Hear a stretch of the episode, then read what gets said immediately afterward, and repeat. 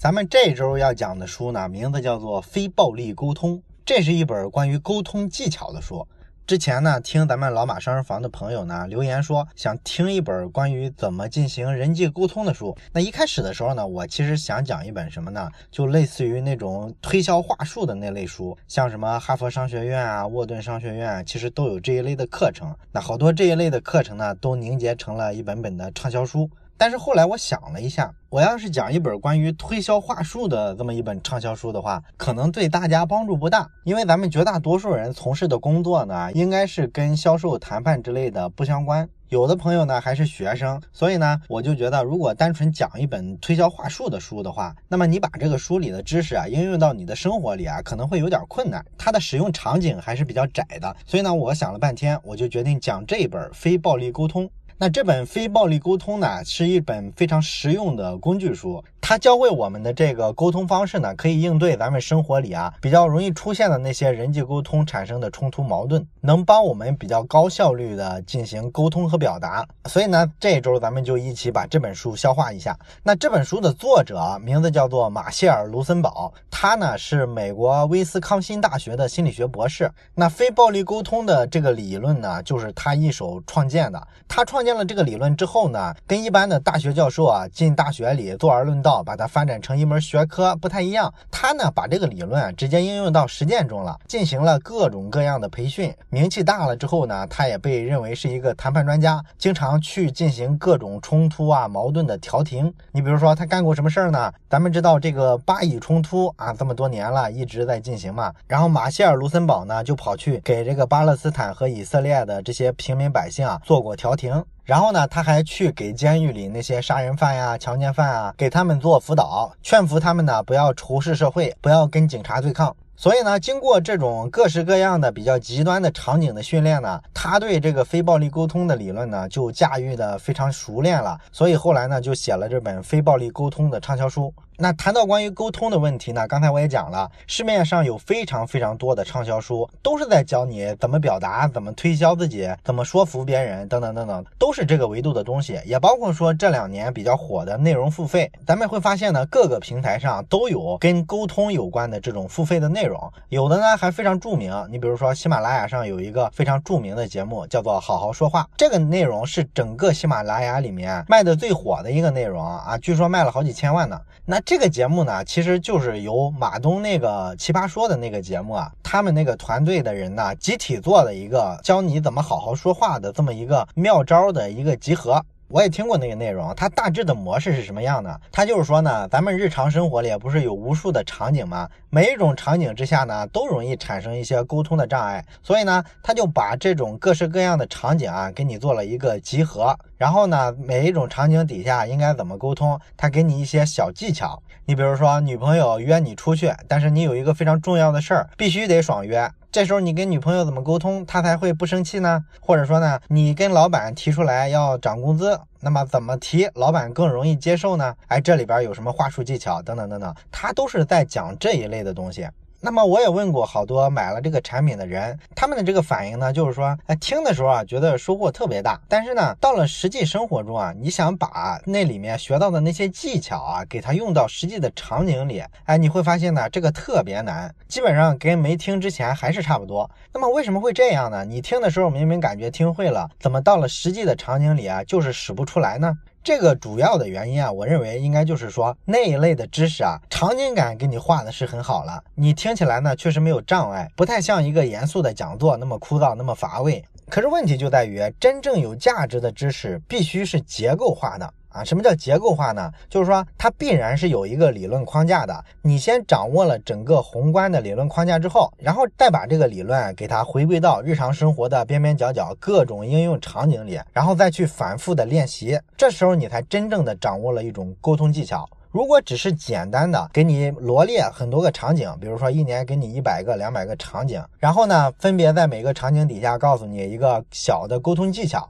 这个东西呢，你真的在生活里遇到跟他描述的场景一模一样的时候，确实可以用。但问题是，咱们现实生活里的场景啊，实在太多了，而且每种场景啊都是千变万化。所以你遇到的情况，大多数时候都跟你听到的那个场景啊，基本上对不起来。而他只是给你罗列了好多场景，他又没有给你把这些知识提炼出来，做成一个结构化的东西输出给你。所以这就导致啊，你没有一个抓手一样的东西，把这个总的沟通技巧啊，有一个基本的逻辑或者基本的框架，把它框出来。于是呢，你就没有学会真正的举一反三的能力。那你会感觉貌似听会了，但是真正遇到现实的沟通场景，你会发现呢，又不知道怎么办好了。而咱们今天讲的这本《非暴力沟通》呢，它其实内容非常清晰，哎，就是非常漂亮的提出了一个非暴力沟通的四步法的这么一个模型。它的整本书呢，都是在解释这个四步法究竟是怎么一个四步法，然后呢，这个四步法在不同的场景之下应该怎么应用。这就属于刚才咱们讲的一个抓手一样的东西，你只有先把这个框架的东西啊掌握了，然后再去看具体的场景，你才会觉得呢有章可循，不至于说换了一个新场景啊你就抓瞎了，不知道怎么办。那么马歇尔·卢森堡呢，他提出的这个非暴力沟通的四步法究竟是什么呢？非常简单的做个解释的话，其实就是四个词：观察、感受、需要和请求。你把这四个词弄明白了，基本上啊就知道非暴力沟通应该怎么去沟通了。咱们先简单的解释一下这个概念啊，可能有一些人还是不太明白什么叫非暴力沟通呢？简单来说呢，非暴力沟通对应的就是暴力沟通。咱们的生活里呢，其实每个人身上的这种语言暴力啊，是特别特别多的。有时候呢还非常激烈，激烈了之后呢就会演变成相互指责，甚至是暴力。然后呢人与人之间的矛盾就这么产生了，可能产生很多恶劣的后果，比如说一段亲情关系结束了，一段恋情关系结束了，或者说呢员工和老板发生了冲突，可能选择了离职啊等等等等吧。那么往大里说呢，很多民族冲突、国家战争，它虽然说呢不是直接的言语冲突造成的，但是最初都是从言语层面开始产生裂痕的。所以说呢，这个暴力沟通呢，马歇尔认为呢，它是全人类的绝大多数的冲突产生的一个根源。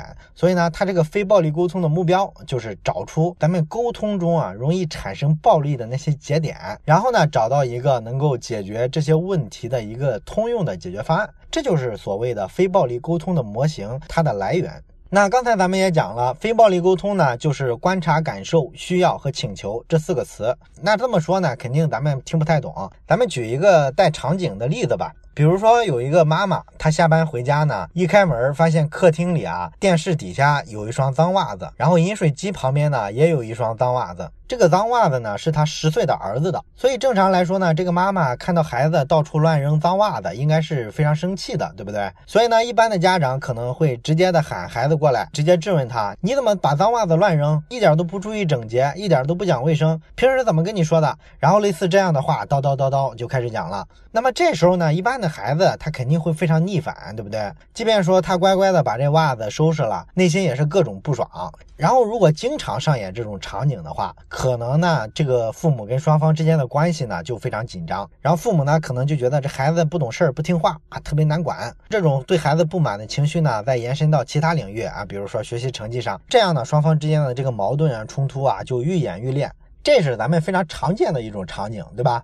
而这个非暴力沟通法呢，它这个沟通方式呢，就跟这个不太一样。按照这个四步法呢，首先一步需要先观察。那观察啥呢？就是刚才一进门妈妈看到的这个情况。然后呢，他就跟孩子讲：“哎，我看到电视旁边、饮水机旁边各有一双脏袜子。”把这句话一定要说给孩子听。这是你观察的结果吗？那说完观察的结果之后呢，就是表达你的感受。啊，你的感受呢，肯定就是不高兴，你就直接跟孩子讲，看到这个呢，我觉得非常的不高兴。感受谈完了之后呢，你就需要说一下你的需要，你可以这么说：我非常看重整洁卫生，我希望家里干干净净的。最后呢，就是你提出一个明确的请求，你可以跟孩子这样说：你是不是可以把袜子收拾一下，然后给他拿到洗衣机里去洗一下呢？哎，这个过程呢，就是所谓的非暴力沟通的过程。观察一下发生了什么，想想自己现在的感受是什么，自己的需要是什么，然后把它表达出来。最后呢，再提一个明确的请求，希望对方来配合你或者帮助你。当然了，咱们说到这儿，如果说你就能学会非暴力沟通的原则，那确实还有点远啊。这里边呢，说起来虽然只是四个词，就是四个步骤，咱们用一个例子，刚才全给它串起来了。但实际上每一个点里面啊，有非常多的信息你需要去了解。咱们接下来就重点说说这四个步骤需要注意的地方。第一个就是观察。那么观察你到底要观察什么呢？其实对我们绝大多数普通人来说，有一个最大的挑战是什么呢？就是咱们人呢会不由自主的去评价别人，咱们绝大多数人是分不出来观察和评价之间的区别的。那马歇尔·卢森堡呢，在书里举了一个例子。他说有一回呢，他去一个小学提供这个非暴力沟通的一个培训。那小学为什么需要这么一个服务呢？就是因为呢，他这个小学里啊，所有的老师跟校长啊关系都特别差，主要是双方沟通出现了特别多的问题，所以呢，需要找个人去调解一下矛盾。那卢森堡呢，首先就去找了一下所有的老师，跟这些老师呢做了一个座谈。那他就问这些老师说：“校长哪个行为让你们觉得他沟通起来特别困难呢？”然后第一个开口的老师说：“他就是个大嘴巴。”啊，卢森堡一听啊，这不对啊，这不叫观察是吧？他实际上想问的是，你们观察到校长哪个行为让你们出现了暴力沟通的问题？那他上来就讲他这个大嘴巴，这就明显是个评价嘛，对吧？他说这个不对，你这不是一个观察，这是一个评价。然后第二个老师就开口了，那个老师开口是说，哎呀，他的话总是特别多。那卢森堡一听说这也不对，这个一个人话多话少，这还是一个评价，而且你觉得他话多，兴许别人不觉得他话多呢。所以说呢，这完全是一个主观标准，这还算不上是一个观察。然后第三个人就开口说，我认为啊，他说了太多没有价值的话。然后卢森堡呢马上说，这个也不对，这也不是一个观察。他说了太多没有价值的话，哪个话有价值，这还是个主观判断。最后呢，第四位老师开口说，他希望所有的人一直都听他的话。那这个呢，也不是一个评价，对不对？没有人知道校长希望什么，你只要讲他希望什么，这就是一个揣测了。所以说呢，这么多老师居然提不出他们的观察是什么，你就可以看出来，对于一个普通人来说，你想区分真正的观察和评价，其实是非常难的。那么一般来说，观察和评论、评价的区别是什么呢？就是观察的结果啊肯定是一个具体的事实，而评论呢，肯定就是一个看法。所以你会发现，只要是他这句话里啊带有一些特别绝对化的词语，比如说你为什么从来都不关心我？你怎么总是很忙？我需要你的时候，为什么你人从来都找不到？这都用了一种非常绝对化的评价，而不是一个具体的事实，这就特别容易产生一个暴力沟通的结果。因为如果我们是听这句话的人，我们一定觉得这个人在指责我，所以我就很容易出现一个逆反的心理，对不对？本来我想好好沟通的，你一指责我，我这个情绪一下就起来了，所以说双方的沟通呢就很难顺畅。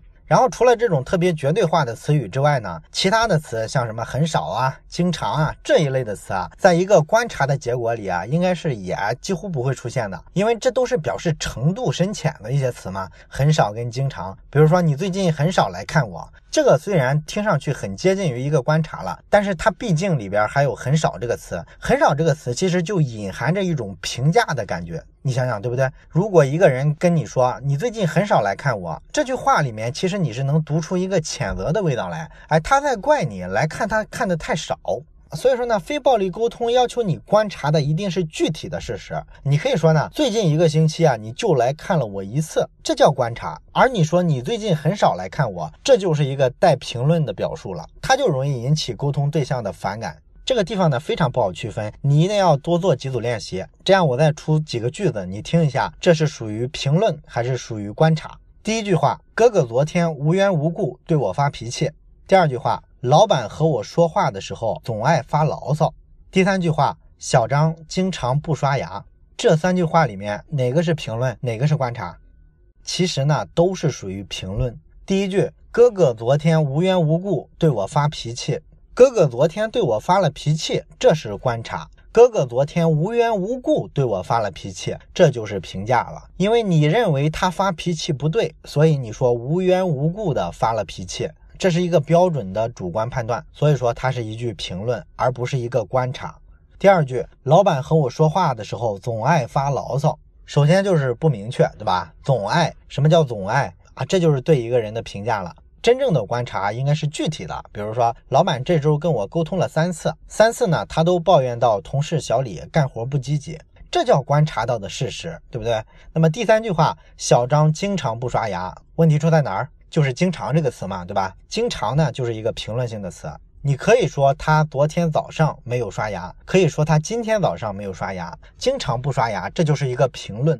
所以说呢，观察跟评论不是很好区分啊，需要大量的练习才能达到一个非常敏感的区分开二者的一个程度。那么这是咱们讲的第一点，观察。那么观察之后，第二点是感受。感受呢，主要就是鼓励你表达出你通过观察到这个事实之后的心里的一个感觉。看到这样一个事实，你是觉得遗憾呀，是觉得开心呀，还是觉得难过啊？你把这种感受直接说出来，这就是这一部分的要求。其实呢，感受在人的这个表达里面啊，是非常容易调解矛盾的。咱们一般人会觉得，你如果说对别人失望，直接表达出来，这不是会造成火上浇油的一个效果吗？这不会让人更愿意跟你吵架吗？哎，其实不是，你提出自己的感受之后啊，多数时候别人接受到的信息是你比较真诚。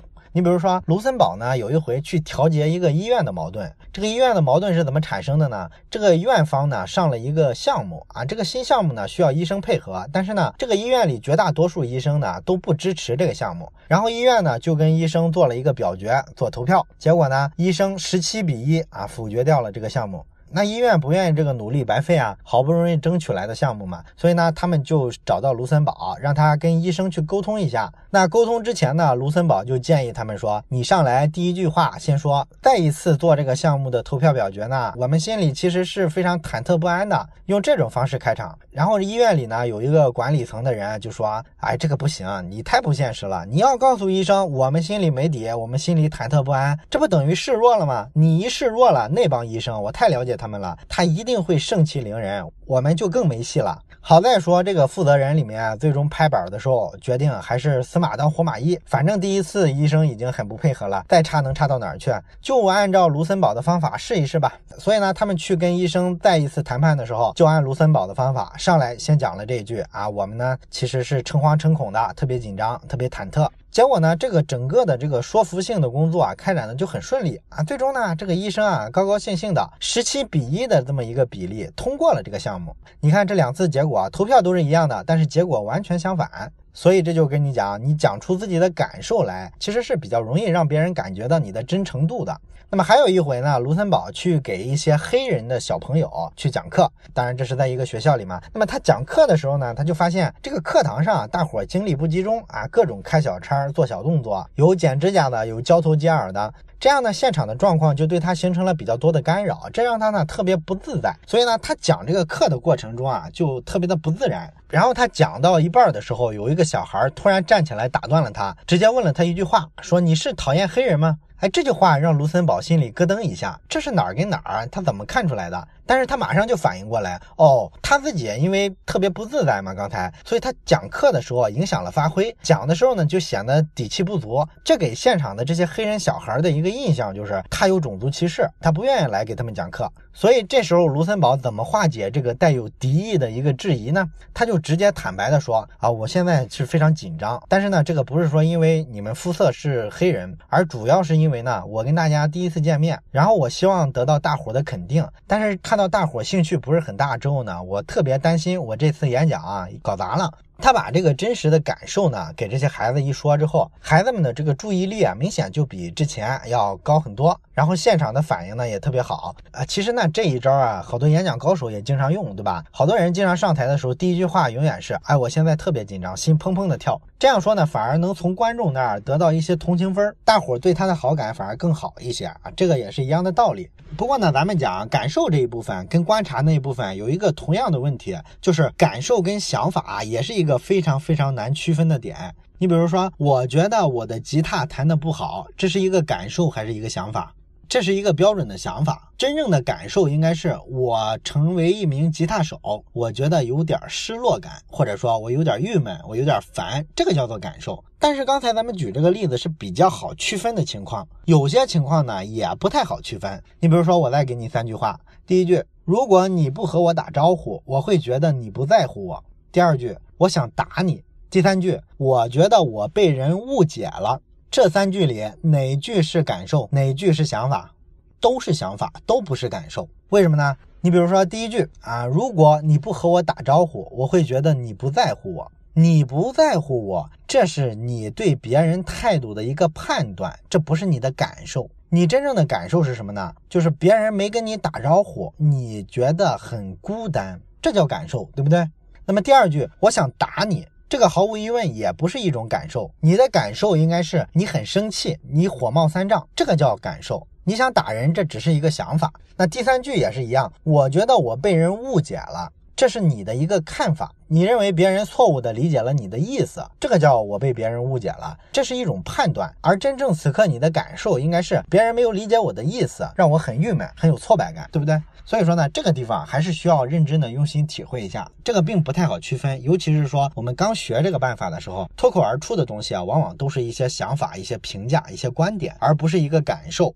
这是咱们讲的第二点感受。那非暴力沟通的第三个要素就是需要了。那需要这个东西呢，往往跟感受是一体的。为什么呢？因为你想想，感受的根源是从哪儿来？咱们看两句话就明白了。第一句话是说，你昨天晚上没有参加公司的团建，让我很失望。另一句话呢是说，你昨天晚上没有参加公司的团建，让我很失望，因为我想和你谈点烦心事儿。这两句的区别在哪儿呢？第一句话给人的感觉是你昨天晚上团建没来这件事儿，这个行为让我很失望。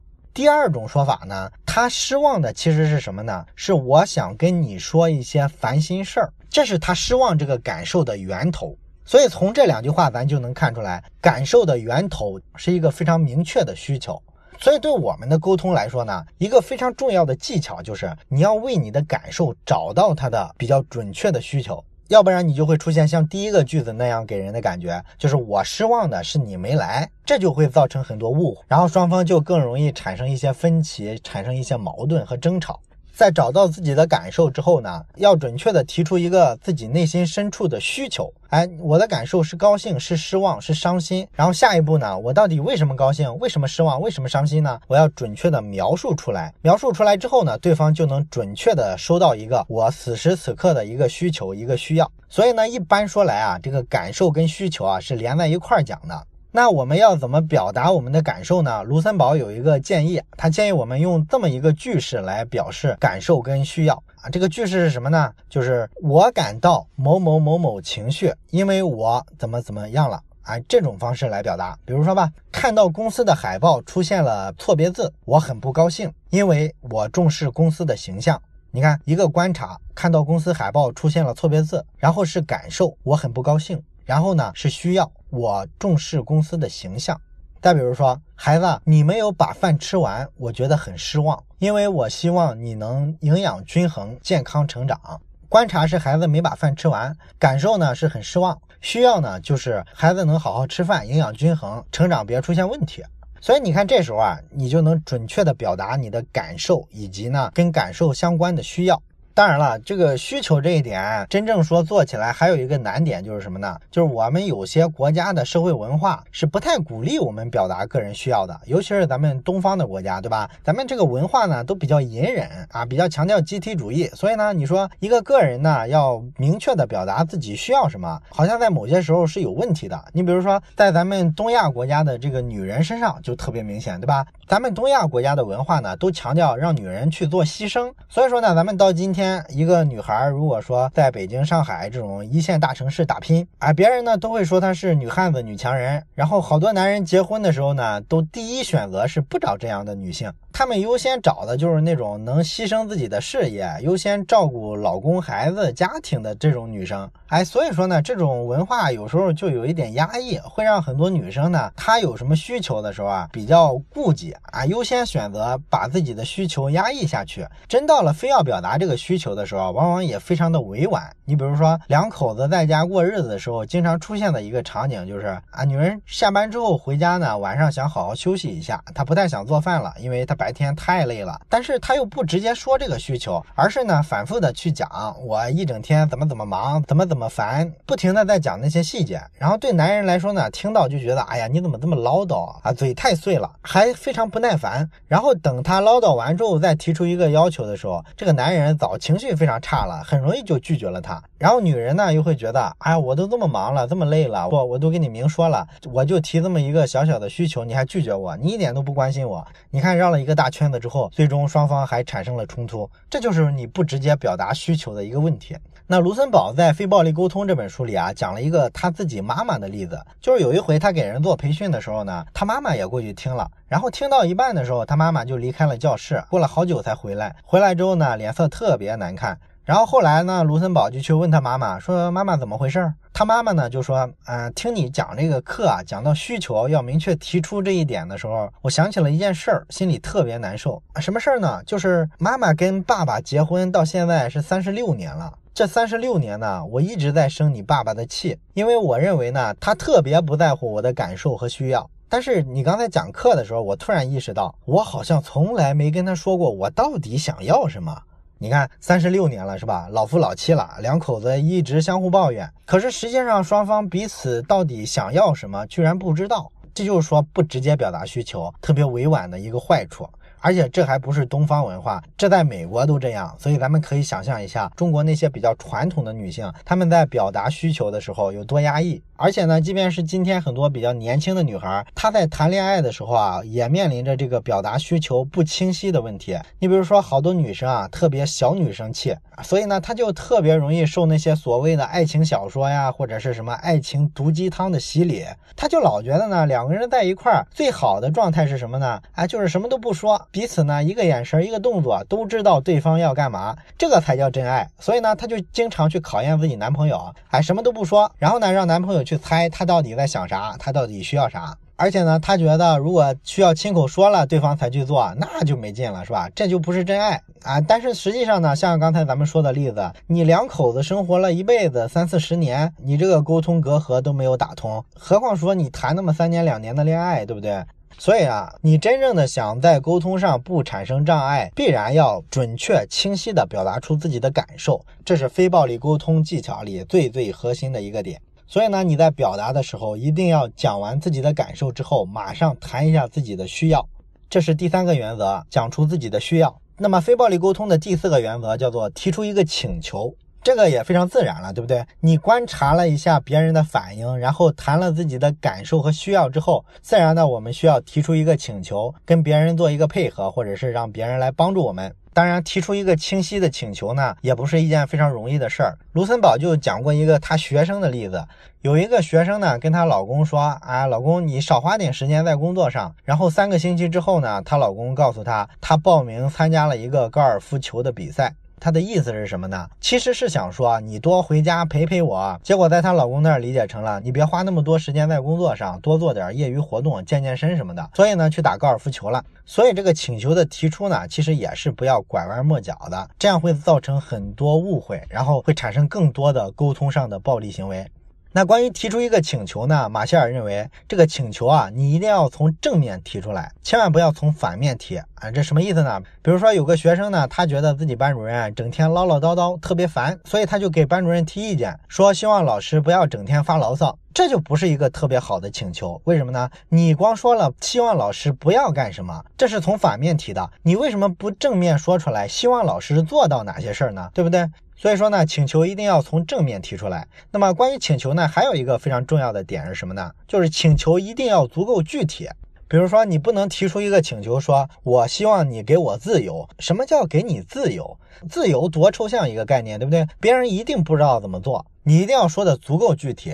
我希望每周有三天的时间，你不给我安排任何事儿，我可以自由支配，这才叫具体的请求。单纯的说给你自由，谁知道什么叫自由？对方理解不了的时候，就没法答应你，没法答应你呢，你们双方的沟通还会产生问题。那请求呢，还需要注意的一个点，就是要注意让他不要听起来像一个命令或者指责。有的父母呢，看到孩子的头发特别长了之后啊，会随口问一句：“你为什么不去剪头发？”你看，你为什么不去剪头发？这其实是一个问句。可是呢，所有的孩子在被父母这么问的时候，都清楚这本质上是一个命令的句子，对不对？他就是告诉你，你抓紧去理发店把头发给我剪短喽。所以说呢，这里边暗含着命令。于是呢，孩子听到这句话的时候，就比较容易产生逆反的心理，他就更容易找个借口搪塞你，哎，不愿意去理发。你想让这个请求不像一个命令，其实也非常简单，就是把咱们前面讲的观察、感受、需要全部说出来。你你全部表达清楚之后，再提出一个请求，别人就不容易产生误会和误解了。你比如说，你可以这么说：孩子，我看你头发特别长了，我担心呢，头发长了之后会影响到你的视线，尤其是你上学的时候，不是骑自行车去吗？这就很容易出交通事故啊，所以我特别担心你，你去理个发好吗？你要是这么沟通的话，所有的孩子都能清晰的感觉到你这个请求的背景是什么，他就不会觉得这是一个命令或者一种指责，所以就更容易接受你这个请求。你想想是不是这样？好了，这是关于这个请求的这一部分。那么最后呢，咱们再提一点。你一个请求提出来之后，可能面临的结果就是两种，一种呢就是别人答应了你的请求，还有一种呢就是别人拒绝了你的请求。那么这就引申出来了一个问题：非暴力沟通的目标究竟是什么？是不是像什么电话销售的话术一样，我的目标就是达成我自己的目的，说服别人，让别人接受我的劝告，是不是这个效果呢？其实不是，如果是这么一个目标，那这就不叫沟通了，这实际上是一个命令了，对不对？非暴力沟通的真正目标在于“非暴力”这三个字，也就是说呢，它的内涵是我们诚实的去表达自己的感受需要，然后提一个具体的可落地的请求。这样做的目的呢，是减少因为信息上的表达不充分，造成双方的误会和冲突。所以，非暴力沟通的目标，你不能给它简单的等同于一个话术、一种谈判技巧啊，不是这样的。它其实起的作用就是让我们所有的谈话在一个可控的范围之内，双方不会因为一些别的东西擦枪走火产生冲突啊，这就是非暴力沟通的本质。这是咱们讲完非暴力沟通的这四个步骤之后，我需要强调的一个点。好了，关于非暴力沟通的模型，咱们这一期就讲完了。那后两期的内容呢，其实就是在这个模型的基础上，给它做一个深化的理解和应用。那最后呢，咱们还是留一道小思考题吧。啊，这个思考题也非常简单，我就是给你一个场景，让你思考一下，怎么应用咱们今天学到的非暴力沟通的这个模型，去解决一个现实场景中的问题。这个场景是这样的：假如说你是一个公司的老板，那么你公司呢有一个员工，这个员工呢私下的时候老是抱怨他们部门的领导，抱怨公司的规章制度，抱怨工资低等等等等。那么他部门的这个领导呢，也批评过他，但是每次呢，这个员工啊，都跟领导产生一些言语上的冲突，因为他振振有词嘛，他觉得这个部门的经理他自己身上有很多瑕疵，有很多管理上的问题，所以呢，他没有资格说自己。那面对这么一个员工，假如你是这家公司的老板，你去找这个员工一对一的谈话，你会怎么设计跟他谈话的这个过程和节奏？欢迎你在留言区写下你的思考，咱们下一期再见。